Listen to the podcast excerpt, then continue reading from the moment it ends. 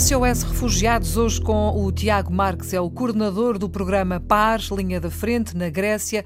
Olá, Tiago, bem-vindo, boa tarde. Hum, aqui na Antena 1 acompanhamos a par e passo todas as semanas o que vai acontecendo com uh, este drama dos refugiados, já acompanhamos há, algum tempo.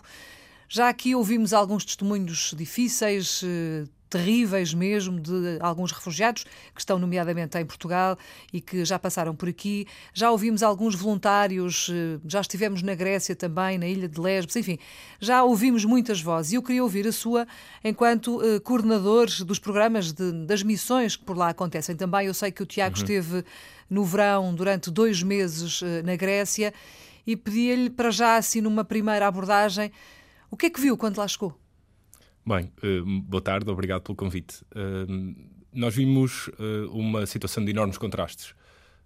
vimos um país a braços com uma crise interna muito profunda, desde logo, e ter que lidar com uma situação de crise humanitária muito grande, com um fluxo enorme de pessoas a chegarem. Uh, sem ter capacidade de resposta. Portanto, Portanto, é uma espécie de dois em um, não é? Uh, sim, é um mix bastante explosivo uh, uhum. e bastante difícil de lidar com um país como a Grécia, pela situação que atravessa interna. vimos também uma Europa de braços cruzados e este, no fundo, é o grande motor para o início destas missões da plataforma de apoio aos refugiados na Grécia. Vimos uma Europa que não estava a responder, ou pelo menos a responder muito lentamente e de forma muito tímida, Uh, e as pessoas uh, que partiram para a Grécia foram muito motivadas por esse sentimento de grande, uh, de grande imobilismo e, no fundo, a quererem pôr os seus braços e as suas forças ao serviço daquelas pessoas. As que pessoas chegavam, que partiram, está a falar dos voluntários, dos voluntários obviamente. Sim, uhum. estou a falar dos voluntários e, portanto, esse é o grande ponto de, de partida para estas missões. Aquilo que encontramos foi uma realidade, como dizia, muito contrastante por um lado, uh, muita gente a chegar e a ser acomodada em condições muito uh, incipientes, muito pobres, digamos. Uhum. Uh, por outro lado, muita esperança no olhar.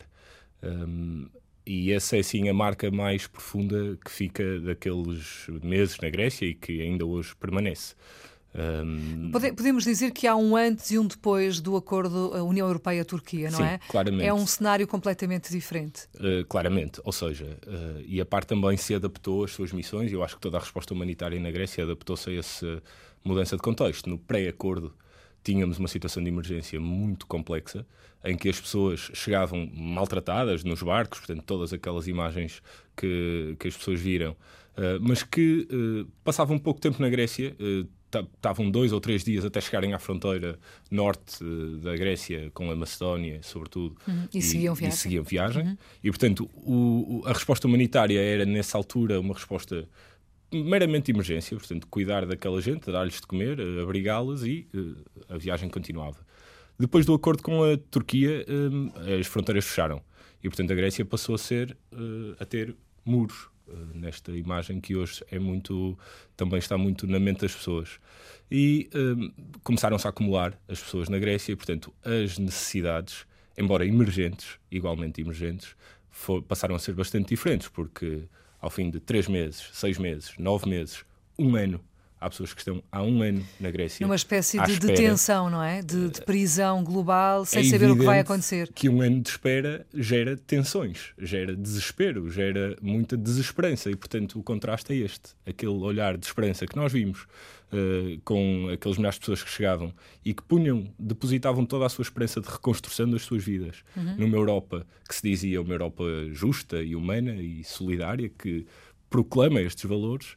Um, começam hoje a perder esse olhar de esperança e isso é bastante uh, compreensível, a meu ver, porque estão há muito tempo sem qualquer resposta, sem qualquer olhar sobre o que pode ser o seu futuro. E sem saber o que é que aí vem, o que é que pode acontecer e quando é que pode acontecer. Esse é o maior drama, eu acho que esse é o maior drama. É a falta de informação, a falta de meios logísticos para responder, uh, para processar, no fundo estamos a falar de processos burocráticos de processamento de pedidos de asilo e de fazer um esquema de recolocação que a Europa até desenhou há um ano atrás, uhum. funcionar, porque, eh, na verdade, na gênese desta grande crise, chamamos-lhe crise de refugiados, eu acho que não é uma crise de refugiados.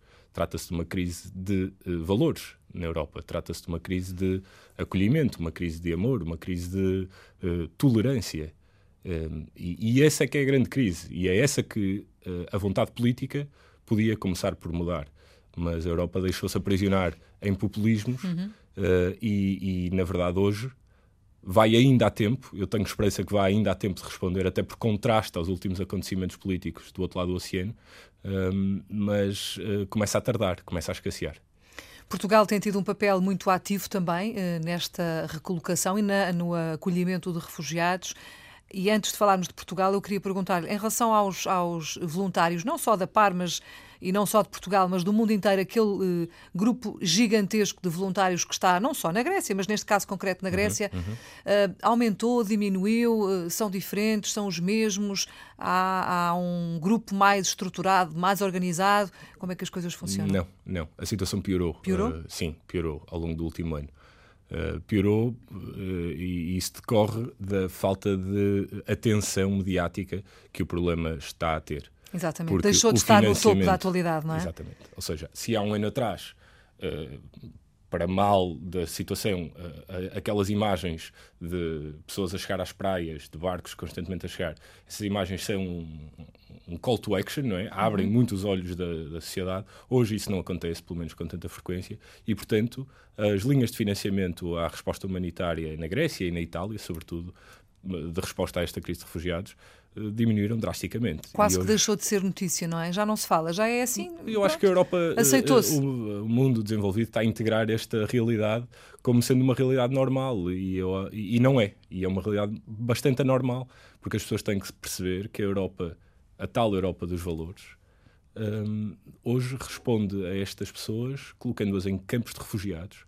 E não estamos a falar de mil ou duas mil pessoas. Na Grécia hoje estão 60 mil pessoas cuja resposta que a Europa tem é colocá-las em campos de refugiados à espera durante um ano sem terem qualquer informação sobre o que lhes pode acontecer no futuro. Esse ano já passou. Este ano já passou. Resta saber portanto, é quantos é que, exatamente, resta saber quantos é que ainda faltam, porque é uma situação que se pode resolver em dois meses, mas pode ser resolvida ou não em dois anos ou três ou não se sabe, não é? Eh, sim, na verdade, eh, nós com muita pena começamos a trabalhar num contexto que já não é tão de emergência, mas é de integração. Ou seja, aquela gente vai ficar ali durante muito tempo.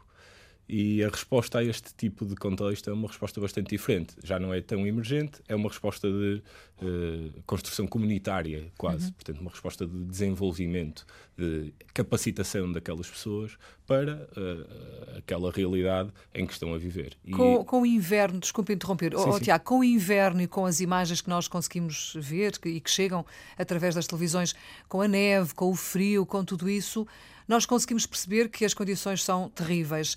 Pergunto-lhe outra coisa: há comida para aquela gente toda? Sim. Há agasalhos, sim. há. Enfim, outro tipo de condições. Já, não, já nem falo das casas, porque casas não há. Aquelas tendas são aquilo que nós vimos, não é? Mas depois o resto há ou não há? Vamos lá ver. As necessidades básicas uh, de comida e de uh, roupa, elas são providenciadas para toda a gente. nos campos. Eu diria que sim. Eu não conhecia a realidade toda dos campos uhum. da Grécia, conhecia uma parte apenas. Mas uh, nos campos melhor, noutros pior mas vai chegando. É verdade que o frio e o inverno trouxe uh, dificuldades acrescidas de sobrevivência e houve até casos de mortes nos uhum. campos de refugiados na Grécia devido ao frio.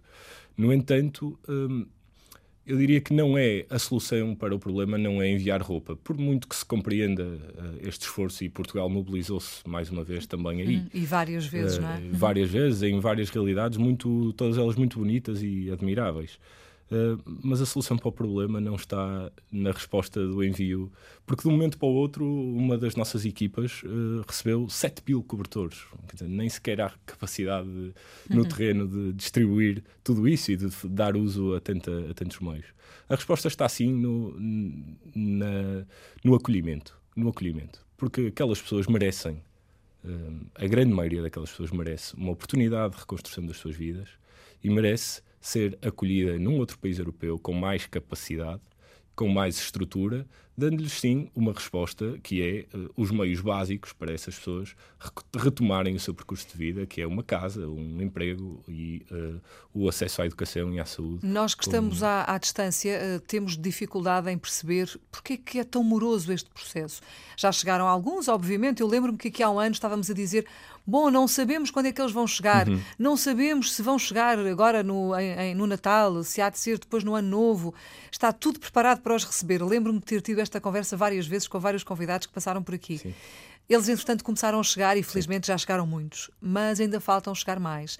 Se calhar a, a, a dificuldade que nós temos é de perceber porquê é que não vêm ou porquê é que não são distribuídos pelo resto da Europa? O que é que falha? O que é que falta? Bom, Se eles estão é... lá e nós estamos cá prontos para os Sim. receber, o que é que falha? Essa é a pergunta mais difícil de responder. E eu tive dois meses na Grécia e, e não desde, percebeu. E desde que voltei tenho assumido esta, uh, colaborado com a PAR e procurado organizar as missões lá a partir de cá e ainda não percebi. Uh, e portanto Uh, há seguramente um mix de razões. A falta de vontade política é uma, a cedência aos populismos é, é, outra, a própria incapacidade das autoridades gregas lidarem com a situação certamente também terá um papel. Um, já para não falar de algumas razões mais perversas que certamente também existem sempre nestes contextos, porque estamos a falar de um contexto onde o contrabando uh, e, e, enfim, a criminalidade uh, se aproveita muito e está muito presente.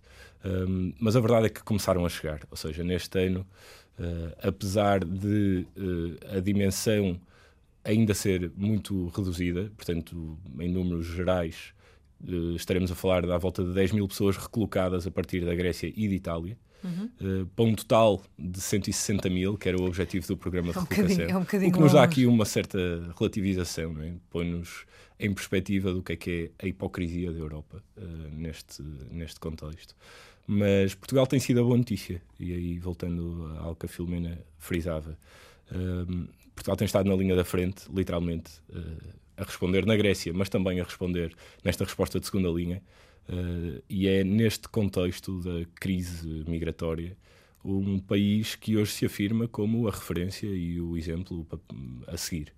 Uh, e é um grande orgulho ter trabalhado e continuarmos hoje com vários voluntários na Grécia e cá, que envergam um colete que diz Portugal nas costas e são reconhecidos por isso, não pela imensas atividades que façam ou pelo muito que possam entregar uhum. uh, fisicamente, mas pelo muito que deixam em termos humanos, em termos de presença. E esta lógica de intervenção é altamente diferenciadora e é aquilo que eu acho que há a salientar também aqui neste contexto.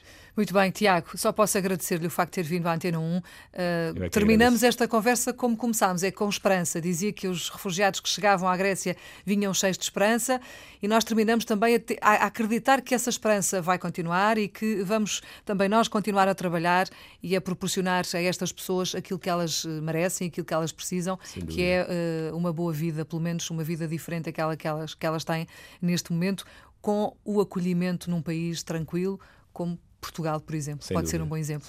Obrigada, Tiago. Bom Obrigado, trabalho. Obrigado.